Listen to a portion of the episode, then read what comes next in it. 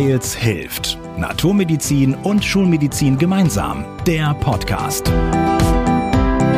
Wir sprechen mit Menschen über Gesundheit, integrative Medizin und Gesundheitspolitik.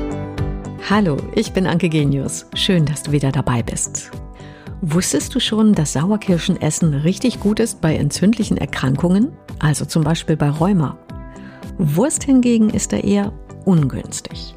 Warum das so wichtig ist, darum geht es in dieser Podcast-Folge, die ich nicht nur Menschen mit Rheuma, sondern wirklich allen ans Herz legen möchte, die sich für ganzheitliche Gesundheit interessieren.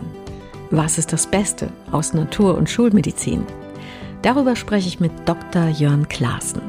Er ist Facharzt für Innere Medizin, Ernährungsmediziner und Arzt für anthroposophische Medizin. Zusammen mit seinem Kollegen Dr. Kaihan Amadisimab hat er ein ganz informatives, sehr gut verständliches Buch geschrieben. Gemeinsam gegen Rheuma. Vielleicht hast du gerade gedacht, Dr. Jörn Klaassen, den Namen kenne ich. Genau, und das Gesicht dazu. Aus der erfolgreichen Sendung Die Ernährungsdocs im NDR Fernsehen. Schon beim Lesen des Buches habe ich gedacht, wow, das ist wirklich nicht nur für Menschen mit Rheuma hochinteressant. Gleichzeitig gibt es nämlich jede Menge Infos über die antientzündliche Ernährung, die im Prinzip uns allen gut tut. Ich wünsche dir viel Spaß beim Zuhören. Schönen guten Tag, Herr Dr. Klaassen. Ich freue mich sehr, dass es klappt. Einen schönen guten Tag, Frau Genius. Rheuma hat ja viele Gesichter. Es gibt mehr als 400 Krankheitsformen. Was sind denn eigentlich die klassischen Rheumasymptome? Das Merkwürdige ist, am Anfang der rheumatischen Erkrankung sind die Symptome ganz unspezifisch. Müdigkeit, Abgeschlagenheit, Schlafstörungen. So kommt erst einmal gar keiner darauf, dass das Rheuma sein könnte. Und häufig geschieht es dann erst im Verlauf, dass so klassische Symptome auftreten, wechselnde Schmerzen, in der Muskulatur, an den Gelenken, dann schwellen die Gelenke einmal an.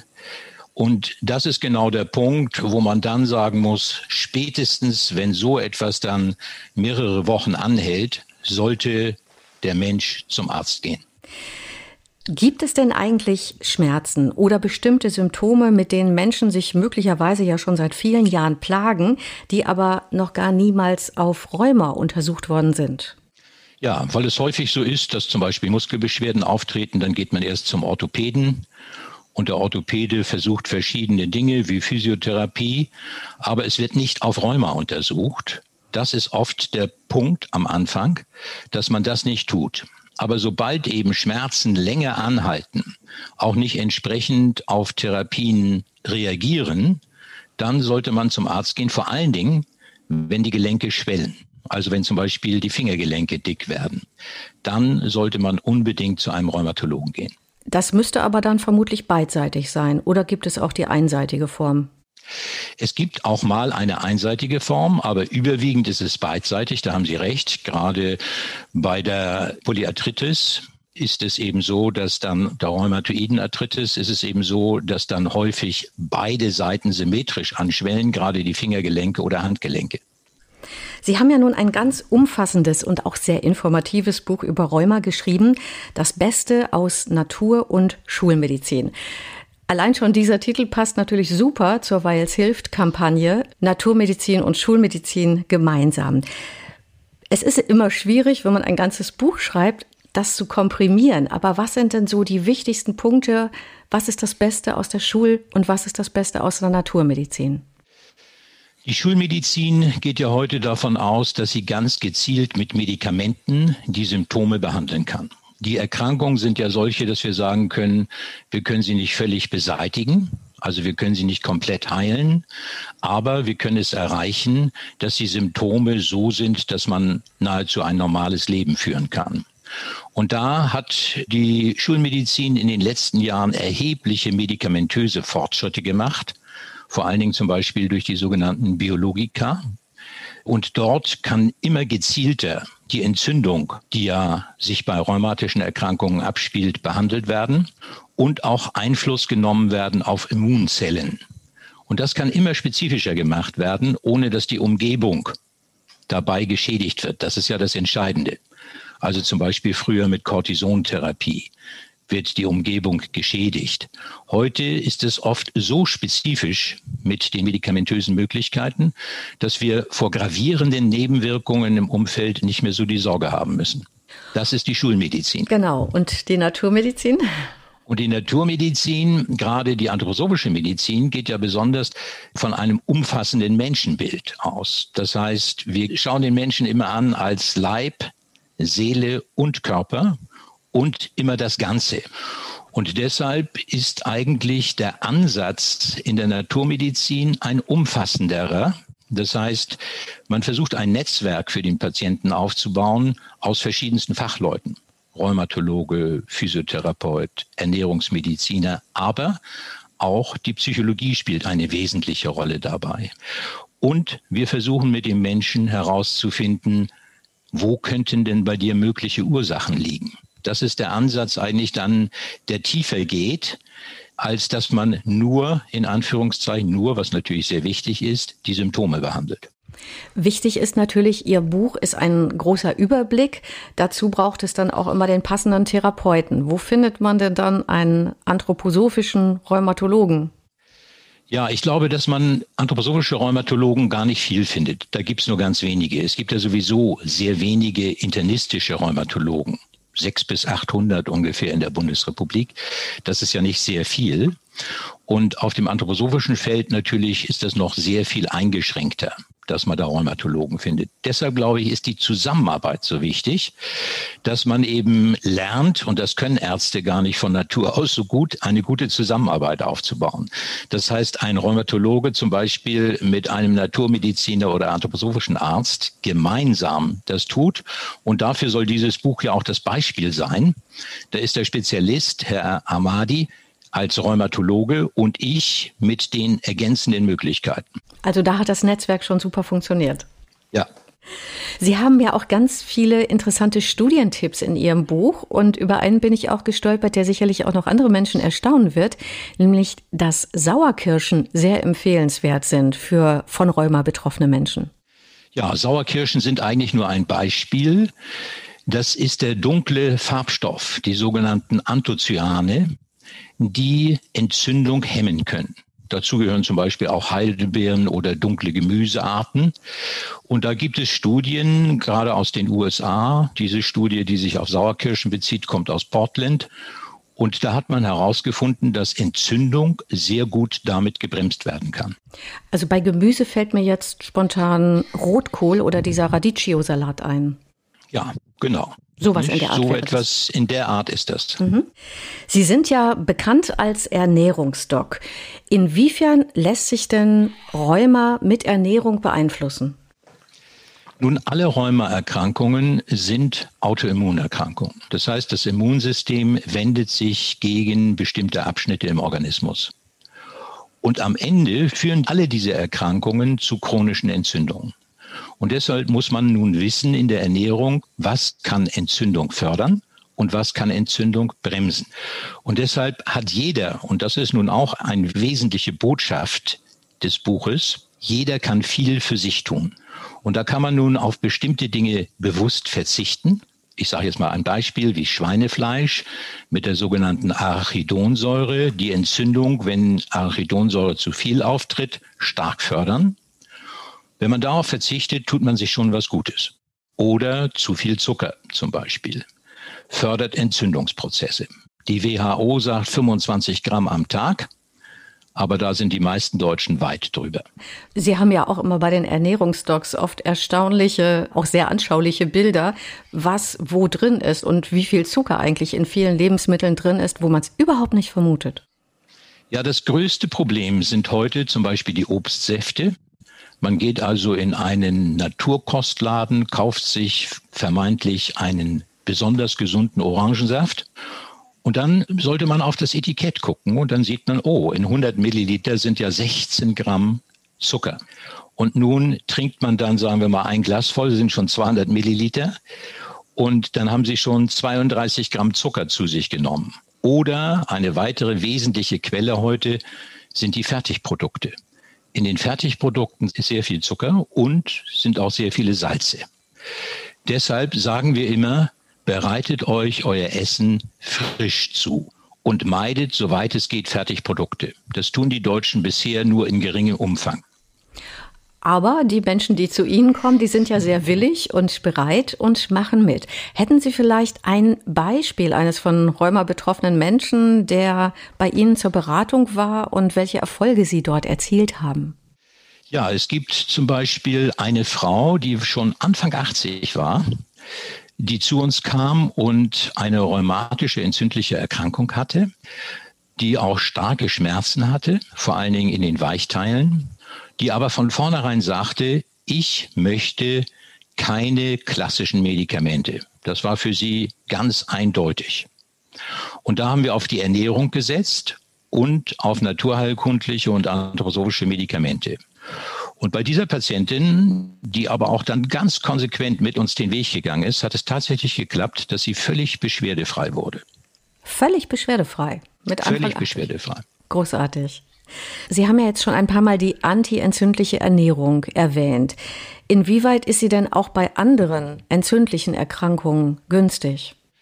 Wir wissen ja heute, dass bei den erwachsenen Menschen das Grundproblem die chronische Entzündung ist. Beim Kind haben wir eher die akuten Entzündungen, nicht? Also das kleine Kind kriegt schnell mal Fieber und das ist nach wenigen Tagen wieder weg.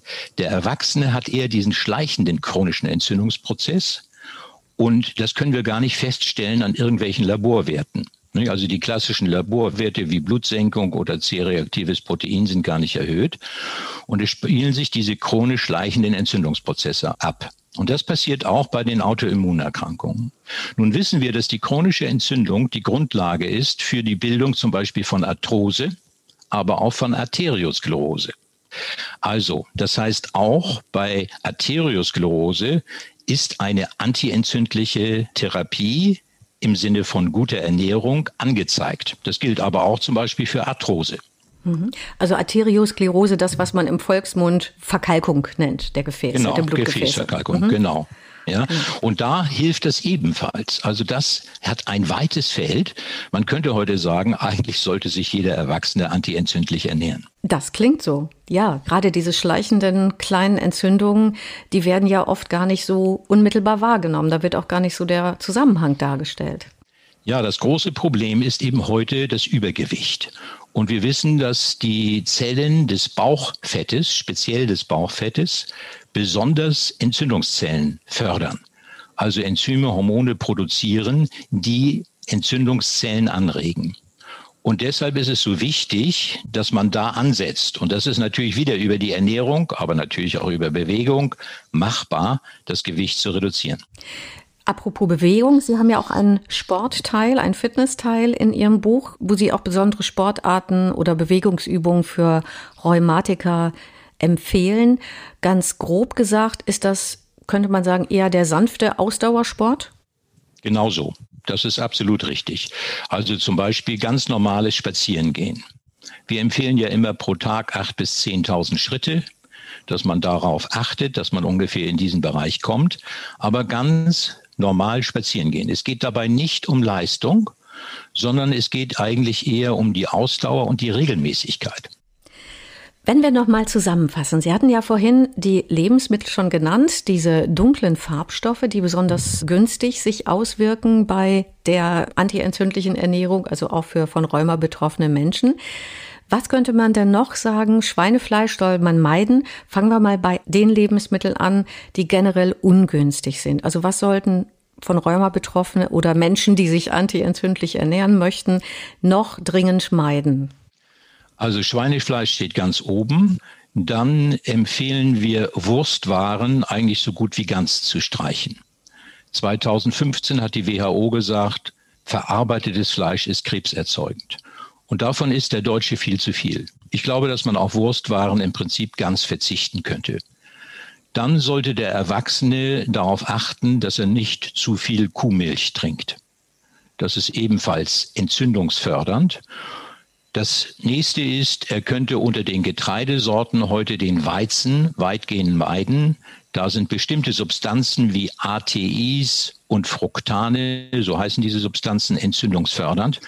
Deshalb empfehlen wir eher zum Beispiel zu anderen Getreidesorten ganz oben an Hafer.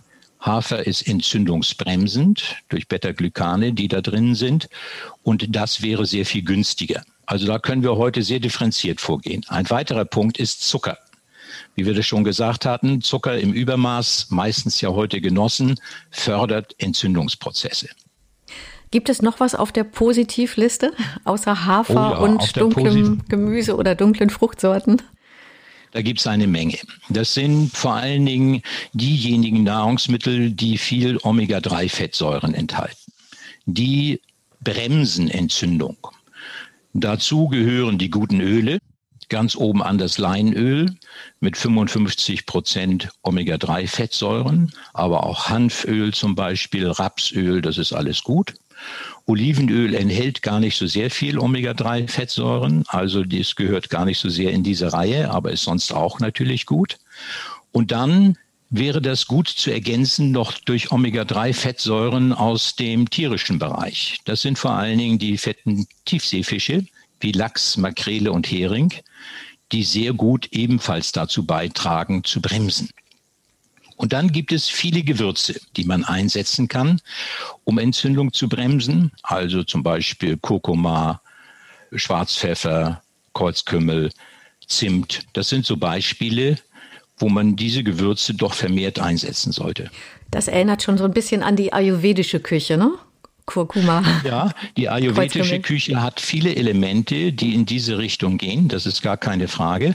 Aber wenn wir heute eine gute, sagen wir mal, mediterrane Kost machen, dann sind wir auf der richtigen Seite.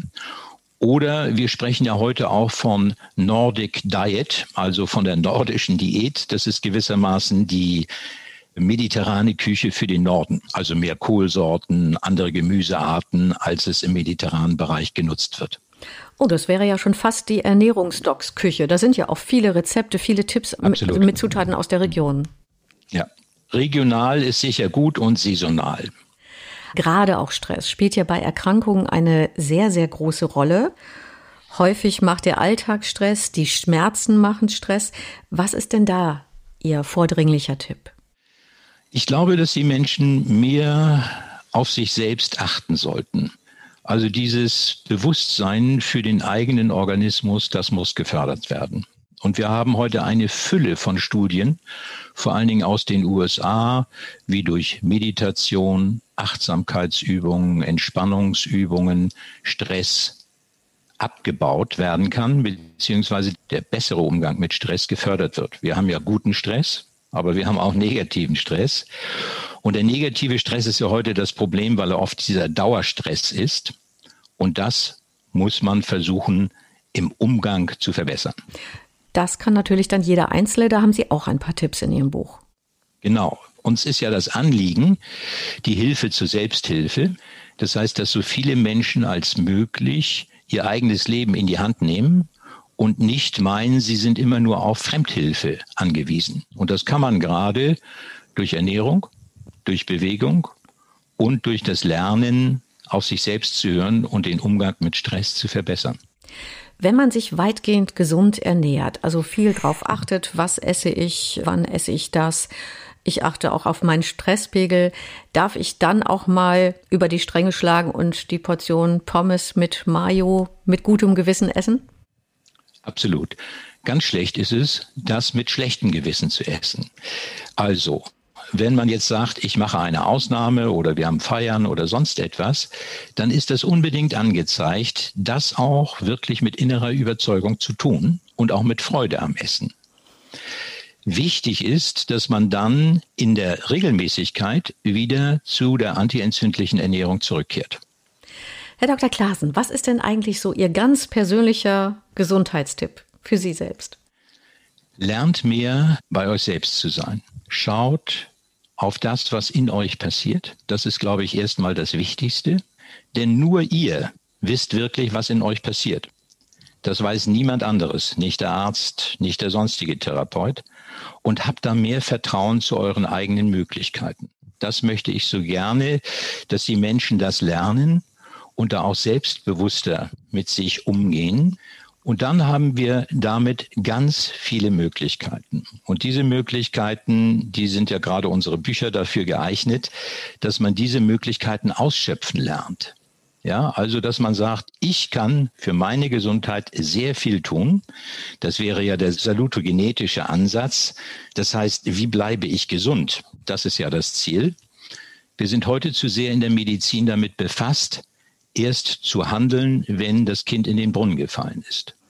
Wir müssen die Menschen mehr darauf hinweisen, wie Prävention wirklich aussehen kann, damit man gesund bleibt. Also die Botschaft ist, Glaubt an euch selbst.